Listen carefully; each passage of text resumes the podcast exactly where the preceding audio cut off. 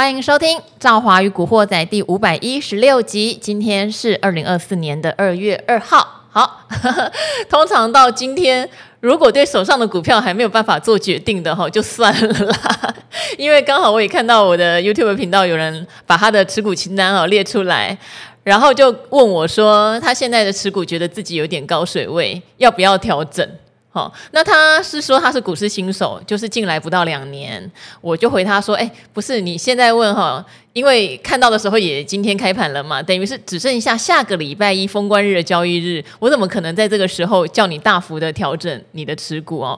不如就抱着吧，好，抱着，然后等你过完这个长假，你可以验收一下你在这中间的心情是如何，然后验收完，你就会知道说自己适不适合，例如说以后高持股过长假，或者是你会发现原来你选的股票真的没有错，因为它还有配置一些像债券型的或比较稳健型的哦，呃，其实长假不长假一点影响都没有，其实我觉得这也是一个不错的。体验哈，不一定急着要在这两天做什么大幅的更动，以免自己不管是后悔或是惊慌都不是很好。好，那我们先来哈，欢迎今天的来宾。今天来宾有一段时间没有让他聊古惑仔了，因为他一直在咳嗽啊，所以让他入电视版，我就已经觉得很残忍了。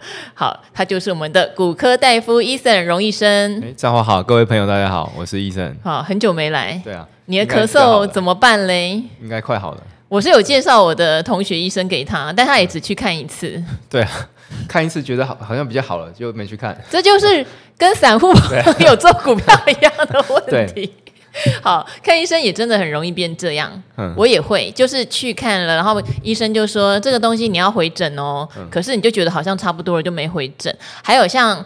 呃，医生有时候会特别叮咛，是因为他有开类似抗生素，他会希望你把这个七天的疗程吃完或什么的，免得有一些最顽强的没杀死。嗯、对，但我们人就这样嘛，吃了三天觉得可以啦，我感冒好了啦，就不去哈，就自己当医生。对，所以为什么大家对抗生素的抗药性会变得那么强？嗯嗯但是医生有解释为什么抗生素要吃到最后一天，因为它在杀细菌，然后你会觉得你好了，你觉得你的身体里的细菌可能已经被杀光了，事实上会有一小撮，它是最厉害的，它像躲在防空洞里面，然后忍耐到最后一刻，所以你没有把它杀死的话，下一次这一批最厉害的就会席卷而来。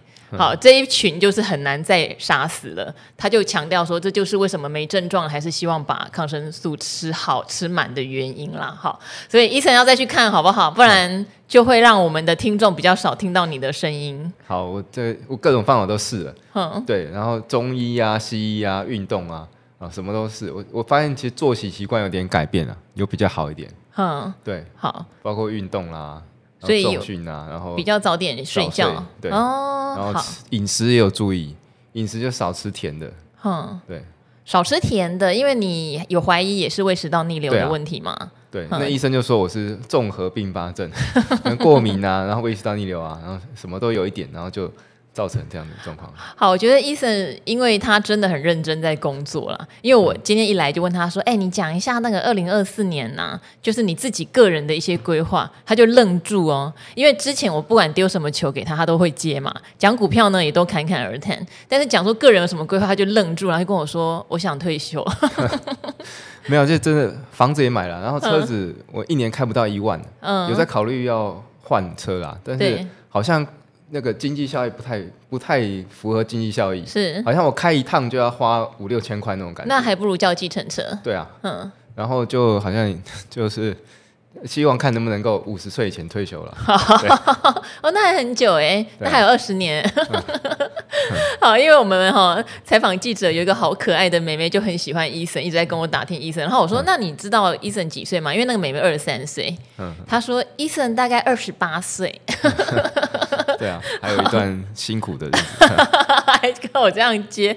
好，嗯、我们现在聊一下哈，因为只剩一个封关日，刚刚也讲了，不太可能在最后一天叫大家大幅的跟动。当然，如果大家是那种手脚很快的，会知道最近有很多标股，像神盾集团哈，像我们看到一个挪威主权基基金竟然有买安国，哇，这个好多研究的法人在讨论这件事情，就说难道背后操盘的是台湾人吗？怎么他买的都是标股？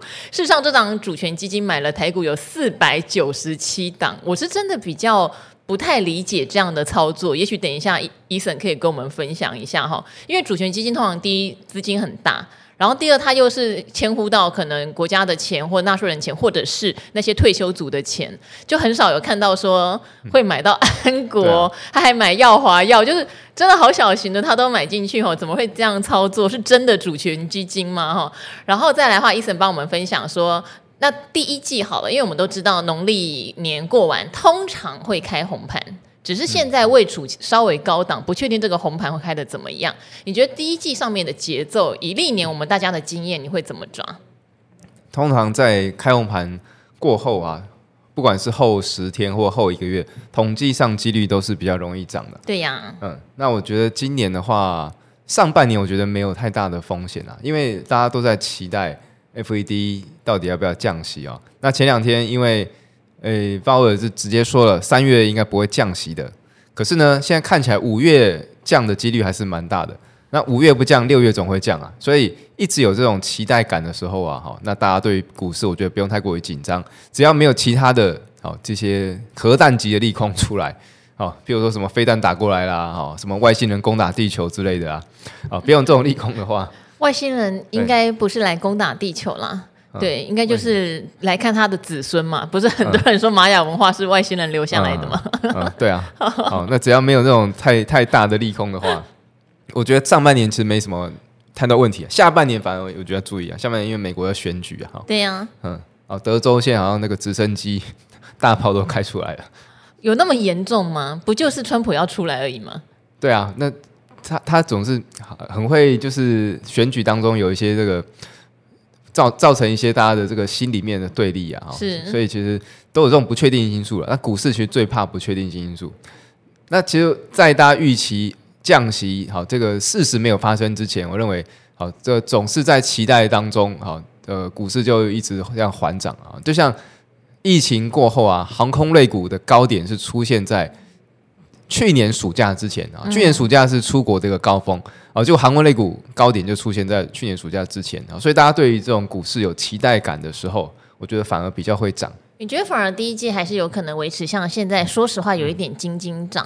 当然，如果手上是抱着 AI 股的朋友们会比较开心啦。哈，这个族群真的被大家说中了，不知道信不信，但是真的是被说中了，就是 AI 还是科技里面一个非常重要的主流，尤其是 AI 伺服器。它有可能会是今年业绩比较明显成长的，但 AIPC 就不见得了，因为毕竟 AIPC 还没有一个真正大型的突破性功能出现哈，可能只能微量出货。这些这些偏偏都在农历年前似乎就开始验证，这比较麻烦。那当然，另外一个支线就是大家知道没有赚钱，但是标个不停的哈，包括不管神盾集团或者像之前的金利科，或者像最近涨的金像光，他们都是亏损的公司哈，但但是都大涨。尤其刚刚我有提到挪威主权基金怎么会买那么多妖股或是标股啊？这个不太不太对劲吧？对啊，我我是跟挪威人不熟啦，对，下次有碰到问他一下。去北欧玩啊？对啊，那挪挪威，我觉得他这个我再猜测啦，或许有可能他是像我们国内有那种委外代操的这种方式，对，哦、那也许委托一些这个基金业者啊，好，或是其他再把它分下去啊。才会买到这种比较小小型的股票，不然巴菲特也不会买 买这种。因为别别说那个巴菲特或者是那个了，连国内的投信都不太可能买这样的股票，啊、因为没有赚钱的公司又、啊、又标的波动度那么高，对对啊，对，所以这个是我觉得有点匪夷所思的。嗯嗯，那不过人家这个北欧的好主权基金要怎么使用他们的这个自由了哈？那不过对台湾的这个股市有活水进来，我认为总是正面的、啊。那在 I A I 的部分啊，其实我们看美股科技股啊，近期的这些财报啦哈，或是一些呃这些对未来展望，几乎都是聚焦在 A I 哈，所以我认为 A I 仍然是去今年的主轴，应该是没有问题的哈，因为各个科技大厂现在都是怕买不到晶片哦，就是怕这个在建制 A I 上面慢了人家一步啊，都在做军备竞赛，而我们从台湾的股王哈，股王通常可以看得出来一个时代。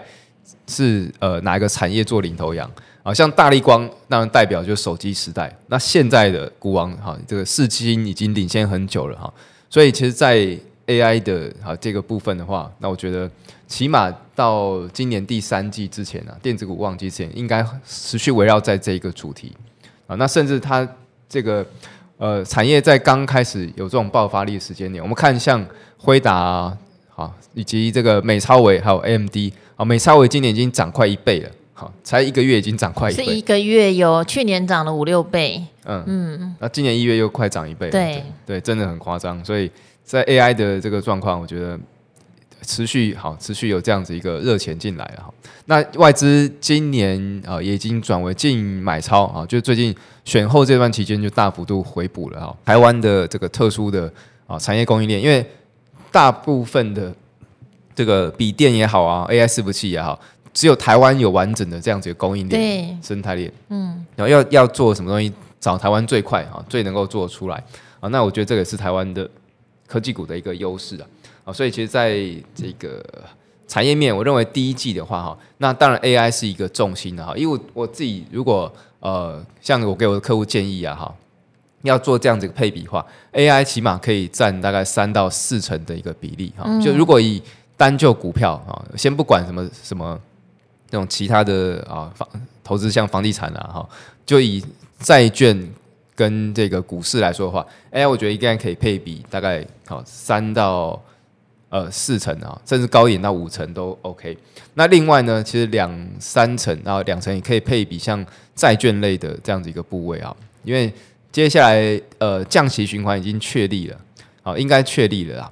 那我们看到这一次虽然会后记者会。好，鲍威尔泼了冷水，但是呢，诶，十年期债的利率又在往下降，现在降到四趴以下，表示市场上啊，对于降息这个状况还是很期待的啊。那这一波降息，就是利率的高点会不会就在五趴呢？啊，在去年出现，我觉得非常可能哈，已经不会再看到了，所以大家不要再期待哦，十年再会来到什么四点五趴哈，五趴那种位置应该是看不到了啊。所以现在呢。基本上，我觉得只要回到四趴以上，就是一个不错的买点啊。因为长期看来，十年债的这个利率哈，大概是在二点五趴到三趴左右这个位置哈。因为因为我们不扣除掉疫情过后那个不正常啊，疫情过后因为无限 QE，所以让十年期债那个利率降得很低。我们看从疫情之前好到金融海啸这段时间啊，差不多就在到到三趴哈。所以其实。在四趴左右这个位置，我觉得好还有一段的这个空间哈，所以债券也是可以做一个配比的。那另外就是一些呃比较有转机性的这个产业，像像是面板啦哈，然后还像这种轴承啊哈，这种比较呃卫星的这个持股，可是轴承天上已经飞天了，嗯，对啊，那可能就等在比较好的机会吧哈。我我在操操作就是这个选股的时候啊，有几件哈，Don't do list。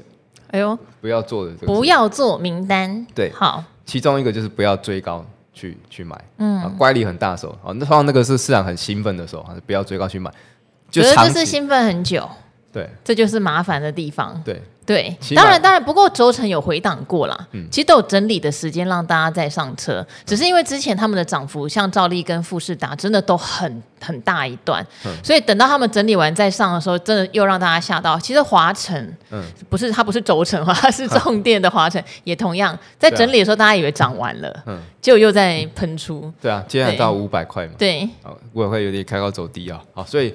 储能的部分也也也是好，下半年政策的一个主轴。但储能我觉得要稍微留意一个变数，就是说，因为执执政党政策现在可能这个国会暂时没有过半。对，可是今天重电还是不弱。对、嗯、我觉得这也蛮有趣的。对，对啊，对啊，所以其实储能是政策的一个主轴，没有错。好，所以就像其他刚提到这些卫星的这个持股，大概一到两成左右。我第一季会建议。这样子做一个配比，然后，然后另外就台积电是一个观察指标哈。台积电的跳高缺口大概六百一十五块，才他法说会过后讲说今年营收会成长二十趴，那那个缺口一直都没有被回补。好，那只要台积电没有弱的话呢，台股我认为持续偏多看待了哈。那甚至呃今年的话，我认为上看万九啊，应该是蛮有机会的。好，今年上看万九，但现在也万八了哈。大家在选股上面的逻辑，呃，资金如果在这个期间，我觉得会比较锁定在特定的族群上面，就像 AI 哈。嗯，我觉得他很厉害的是说，几乎大家比较有 sense，真的都看好 AI 再来一波，那他就真的再来一波哈。有时候就是变成说市场大家都期待的结果没来嘛？嗯、但是 AI 是真的又来了，而且像它的零组件是涨得比这些所谓电子五哥还要更快，像散热双雄，对不对？嗯、然后像甚至延伸到一些铜箔基板也都在补涨。对，我觉得这些都是 AI 相关，大家可以留意的。不过我觉得节奏上面，呃，很多的达人也有提醒，伺服器相关，像今天建测，嗯，这也大涨嘛，嗯，好。绝对会是比较优先看到业绩成长的。好，那但股市哈真的有很多的怪现象。我觉得 AI 为什么 Eason 敢说他的那个不要做名单里面哈，第一不要追高嘛，所以有些 AI 股其实它还没有大涨，或者说它已经回档很深才重新开始涨。风险相对就没有那么高，好，但有一些非 AI，然后不知道在涨什么的，嗯、即使它让你大家觉得好心痒难耐哦，还是要小心哈、哦。或者是你看它没有基本面却大涨，想要空它也千万不要做这件事哦。对我们频道比较少讲怎么做空，但是有一个东西观念很重要，多头年啦，趋势很明确啦，标股妖股啊，不要随便去做空哈、哦。做空还是以你有把握说你是在避险。为优先这样的做法，像安国，好，大家知道他去年也是没赚钱的公司，对啊，然后一直涨停，涨到两百块喽。他现在看到空单大增嘛，不管是借券卖出的或者融券都大增，因为一定很多人看他不顺眼嘛，嗯嗯、他就使出了对很厉害的大绝哦，他就用一个什么员工要什么呃减资嘛，对不对？我记得他要要减资，嗯、什么让员工来再认新股什么的方式，嗯、好一个奇怪的名目就对了。提前要让这些融券做强制回补，然后股东会也提前召开。对啊，哇，这些都是大绝，就是老板要整空单是很多方法的。对啊，所以证券市场确实啊，台湾其实对做空不是那么友善，蛮不友善是真的。因为一年融券回补两次，对，然后就莫名其妙有时候开个股东会，你只要开临时股东会，他就要回补了。对，然后或是有些干嘛干嘛的那个。建议大家，你融券摆在市场上，根本是部位好，这个赤裸裸给人家看，好脱光给人家看了，那你就知道空单有多少在那里边的。所以，当这个股股价碰到强制回补时候，你怎么办？就就是就被嘎嘎上去啊！所以像安国，而且是锁涨停哎，那个你你要回补都回补不了哎，搞不好还去要标借，要标借那个利率很应该很可怕，那个更弄得更麻烦哦，所以。我觉得台湾就是没事，不要随便好随便去融券。做空没人权，对对，你要空的是做避险，或是空一些大型股比较好。大型股不会有那种嘎空的问题。对，哦，中小型股很容容易好没事碰这样一趟。好，那像现在其实每一年哈，你都可以注意一下，三月份就是公布鼓励政策之前，很容易有这种融券强制回补的那种嘎空潮。去年最有名代表就是八九九六高利哦，高利。好，去年高利就是 因为它打着氢能源嘛，虽然是高成长，嗯、其实业绩是倍倍数成长，可是股价涨得比业绩成长更快，嗯，所以就很多人看它不是很顺眼。对，那这种强势标股啊，真的不要随便看不顺眼就放空哈，那起码有那种败相出来的时候再去做一些动作。那所以其实在，在呃这个今年非常多的这种中小型股，我觉得都是非常有机会的啊，因为呃今年我认为。在整个股市的年份来说哈，大家回去看的，你把那个看盘软体打年线打出来啊，年线如果空头跌完修正之后，好多头大概走两到三年，呃，你看像那个好二零零八金融海啸之后，好就开始往往回，好二零零九、二零一零，好到二零一一欧债事件，好那后来又反弹三年，然后二零一五中国股灾，啊又反弹了好三年，二零一八中美贸易战。然后，然后再来两年新冠疫情，可是新冠疫情那一年是收红 K 的，然后再来才是联准会的暴力升息，所以在二零二二跌完这一年啊，跌了最高点到最低点跌了六千点哦，那去年才是反弹第一年哦，那我认为其实今年来说的话，台积电在一月已经先啊这个表态了啊，告诉大家今年是成长的，那我觉得其实相关的供应链啊哈，而且台积电的法说会也说 AI 是成长下半年主要动能。那在今年科技股来说，我觉得应该不会太弱哈，所以大家可以把握好，今年应该是还是一个多头年呢。好，反而进入到下半年，刚好特别提到有两个事情嘛，一个是美国总统大选，第二个就是降息的时间表可能会变得很确定，嗯，确定的东西就没有朦胧美。呃，我记得美债殖利率我跟大家算过哈，如果有听的或者是有到李兆华古惑仔的频道去看的，我有跟大家提醒，美债十年期的殖利率四点二趴，大概会是一个第二次大家比较好的买点。那这一次大概就 是四点二趴，摸到就没了。我有算给大家听哦，因为一开始。呃，美国的基准利率现在在五点二五左右嘛，那就美国十年期公债的殖利率最高也是有跳到五五趴以上多一点哈、它贴近基本利率。我觉得这件事情大家也可以当做是一个经验值，因为那时候美债殖利率在飙的时候，非常多的人都认为它会超过。基准利率会飙到什么七趴，连小摩这样子算是专业金融机构都说它会飙到七趴。我觉得这个都是有点呃脱离我们本来的经验或是正常的逻辑的。那事实上证明它还是贴合基本利率，只是后来发现鲍尔松口的时候，美债殖利率就应声而大跌嘛。我记得有跌到三点七、三点八吧，这也 over 了，好不好？因为它这样预期的是美国在二零二四年会降息六码以上。才会有这样的一个殖利率，所以当时有算给大家，我们就用三码当一个基准，因为联准会方面的态度看起来大概三码，很保守，当然有多就是有有送的啦，那没有大概就三码。如果以降息三码来算的话，大概殖利率会在四点四，可是市场没有那么的怎么讲，市场投资的气氛是比较浓的时候，你很难到这个水准，所以就初抓四点二可能会是一个极限。好，那这次就摸到四点二，下一次如果有再往上回弹到四点二以上的话，我觉得大家还是可以考虑债券的布局。那如果都没有，就像医生讲的，接近四就已经是，嗯、就是就 OK 了啦。对啊，对对，有时候就是不要太计较那。对对对，就不要太计较那一点点，因为四点二只是摸到而已。因为已经是确定一个能够趋势了，赚钱的一个工具跟趋势了。对，嗯，这呃全球最安全的商品没有之一啊。哦、嗯，你要大部位去做也是可以的哈，你。就是全球的这个流动性来说，债券是比股票哈具有更多的这个流动性的。是所以其实你如果哎真的你大资金要投入啦哈，或是你要做一个波段的话，你你要做价差也可以啦。那这个位置，我觉得你如果长期要拿来领利息的话，我觉得也也 OK 哦，就非常多的策略啊。还有就是我还记得哦，就是 Eason 啊，是我第一个很直接的问他说，哎，你为什么要当投顾老师？就是很直接的问他，因为。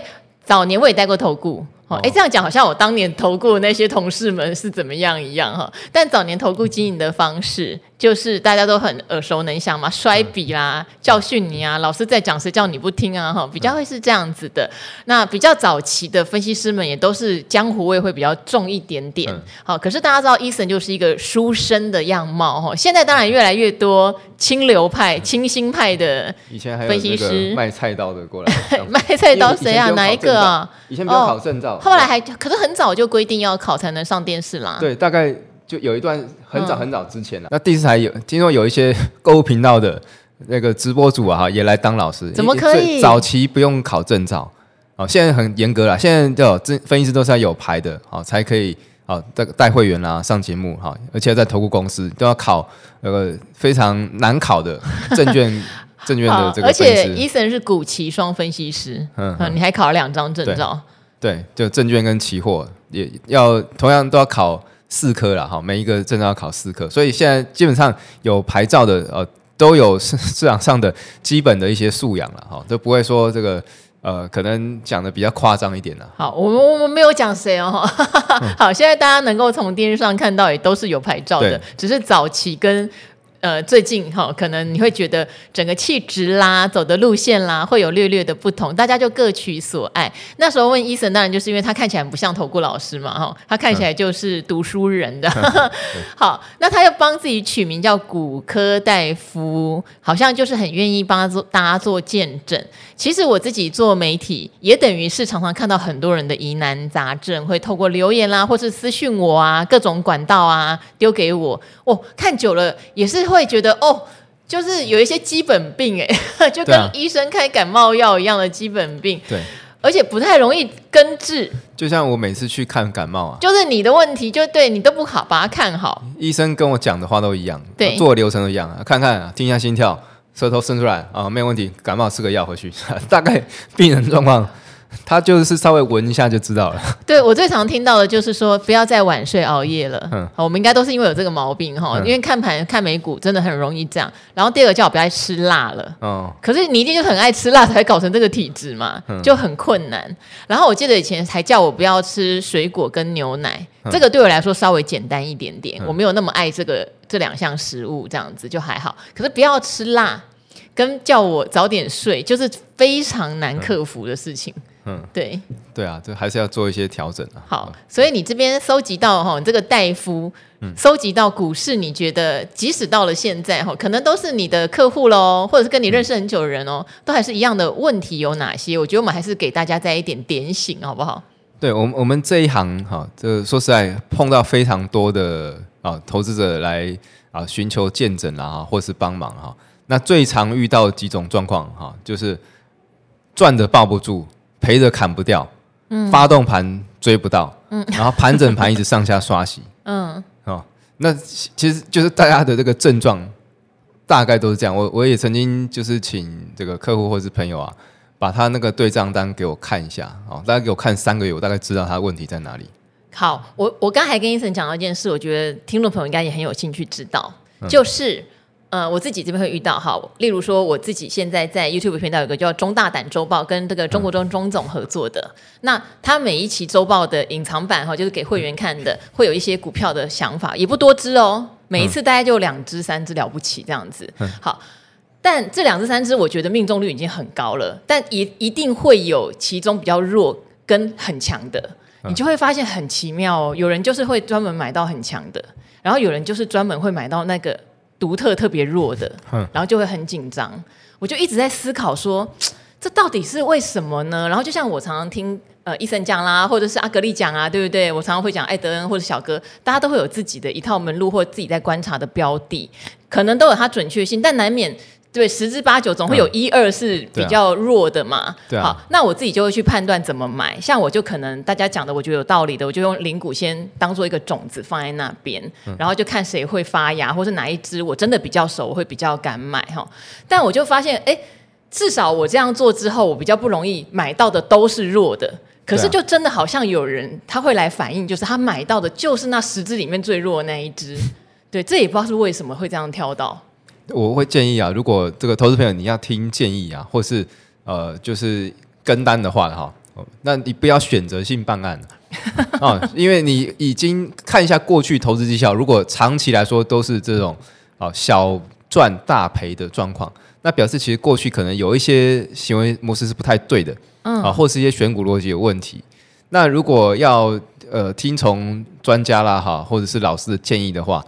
那我建议你可以把资金，比如分成五等份啊，或十等份啊。那每一次有这样子建议的时候，你就进场好十分之一或五分之一啊。那你可能会说高价股怎么办？高价股你可以买零股啊，对不对？好，那你不要说哎，你每次 赚赚都赚小的，然后赔都赔大笔的啊。然后呢，又又自己自由去选择说我要跟哪一档啊，哪一档觉得不喜欢不跟啊。那其实这样就失去了啊听建议的意义，就还是又回到自己在。好，在瞎忙了。好，所以我我是建议，呃，通常股这股票哈，你觉得越不会涨，哎，这是哪有可能？这个看起来是什么烂东西，怎么会涨？对不对？又没赚钱啊，股价怎么飙这样啊？不爽去放空它。好，这你不要不要，就是凭自己的意识、凭感觉去做交易或者是投资啊。哦，你要有数据化，或者是要要有一些这种背景啊去做分析。才比较会好，有有进退有据啦，你才知道什么时候，哎，也许真的看错了，然后该退出，好，那什么时候该去做加码，好，那我是建议你可以把这个产业别好区分开来，个股区分开来，好，也许分大概三到四个产业，那每一个产业你大概就投入三分之一的资金，那我觉得 AI 好，当然是今年必备的一个产业，那产业里面呢又再分个股，好，那个股再拆个大概两档到三档，好，这样的方式去做配比。那一般很多的投资朋友都是赚的抱不住啊，想说，哎，赚一点，好，赶快放口袋里面。啊，赔的就一直抱着，好，和这个这个大概是名列 第一名，对，赚一点点就落跑了，嗯，然后后面整个鱼生鱼尾根本没吃，嗯、然后有可是套牢的你就套满整只鱼，对，套到天荒地老，嗯，然后资金也没办法再拿出来运用。对啊，我我们想一下，我们去开一个火锅店，好，你开个面包店啊，你如果店面不赚钱的，你一定会赶赶快想办法把它收起来吧，或者是你要去做一些改善吧。然后赚钱的店面，你会马上说，哎呦，这个店我不要赚了，我把它收起来嘛。应该不会嘛？或者是家里你在漏水，你会想要赶快把这个漏水修好，而不是让它一直漏嘛？对对啊，就是有赚钱的店面，有赚钱的生意，当然是把它留下来啊。嗯、做投资股票其实一样的道理啊。你有赚钱的股票，表示说它未来前景看高看好嘛，那有可能再赚的更多啊。啊，所以建议大家你呃，通常会建议采取一个拉回停利的方式啊，比如说高档啊，拉回个十五趴啊，或者是有些人是可能十趴啊。你再去调节，再开始调节，我认为都开始还来得及啊！哈，不要说哎，一涨到某个价位，好，那就就把它出场掉，那这样就比较可惜，赚不到后面一个比较大的波段。尤其是啊，哈，有一些这种产业啊，或者是那种哦开始翻身，那要走大波段的这种这种行情哈。那另外，其实很多人就是哎，像最近 AI 股就是低档，哎，等了很久了，等三四个月，一涨起来赶快卖掉。哦，对啊，这个在伟创上面非常明显。嗯，对。对我我自己亲身就有好身边的有这个例子哈，我爸爸哈套中钢啊，好套了大概快十几年了，好，二零二一年原物料大多头，啊，他好不容易解套，啊，三十块解套了，中央就喷到四十几块。我想过这个节目吧，这个你在节目里有跟我们分享过，对对，就是你股股票持股很久一段时间啊，好不容易解套了，那你想想看，你你解套是不是所有的人都解套了？这这么长一段时间，所有人都解套，那股价后面是不是就没有压力？就就有长这个选股上嘛，我会特别注意那种创新高的股票。创新高的股票，如果它拉回不是太深的话呢，表示说什么？表示这张股票买进它的人，通通都是赚钱的，通通没有套住的。那其实后面往上的那个压力是比较轻的。哦，所以其实大家不要说，哎，你熬了一段时间。买了很久，然后呢，哎，好不容易等到解套，或者是呢，哎，股价好像有赚一点点，就把它卖掉。我觉得可以用个试单的方式，是我在哦交易常用的啊。哦，我们去试一下哦，到底盘中力道如何啊？到底买卖的状况是怎么样？好，那分批分批去做进场啊，这样会比较进退有据啊。好，而且有人很怕股票卖飞，对啊。然后，我自己也有这样的经验，所以后来我觉得零股为什么对我来说真的很方便？嗯，你知道吗？零股你可以留下。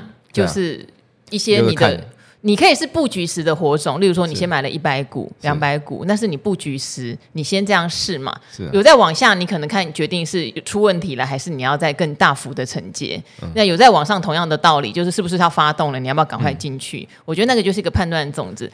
你卖掉的时候，其实你也可以留一些，留个几百股。对，对。啊，那如果它飞了，你还是可以告诉人家，我还是有，嗯、对、啊、我还是有，嗯、而且也可以继续的观测。